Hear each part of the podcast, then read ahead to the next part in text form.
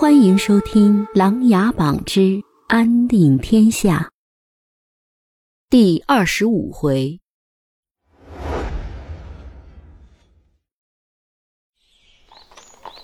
半年前，他带着礼品回金陵面见萧景琰，一路上没有出现过任何问题。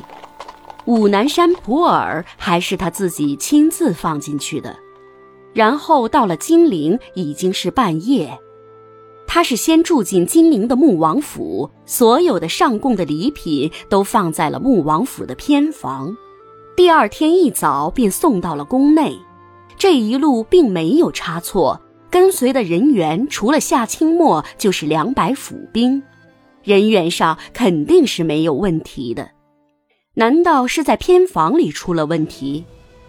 母亲百思不得其解。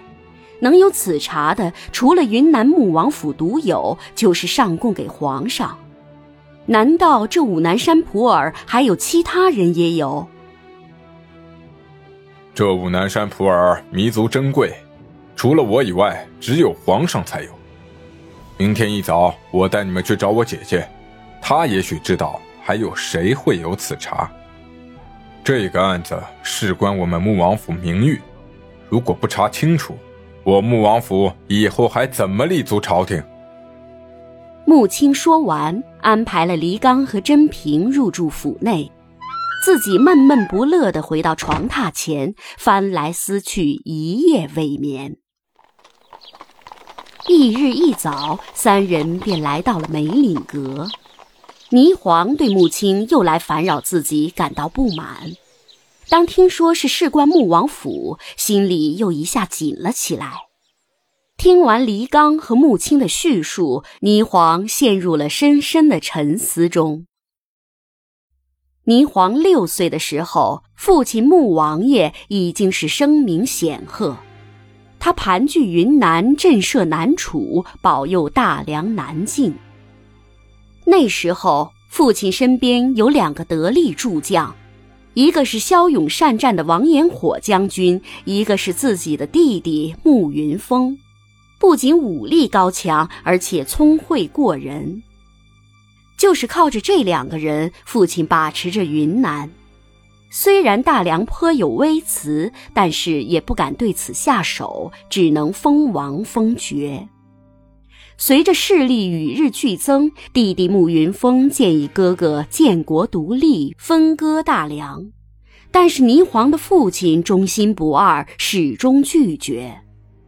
有一回，父亲要带礼物进贡大梁皇帝，吩咐慕云峰去武南山寻找普洱，结果慕云峰找来普洱后，用毒药浸泡，准备攻入皇宫，一举拿下大梁。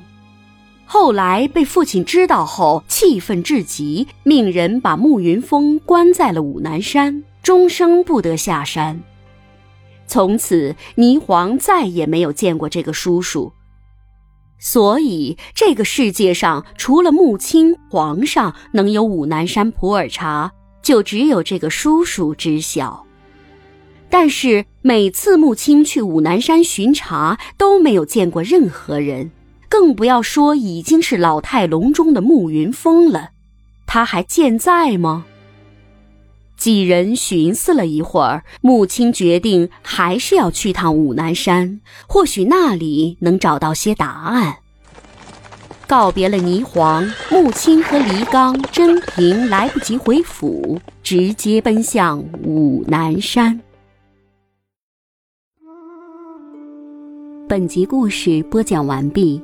欢迎订阅与分享。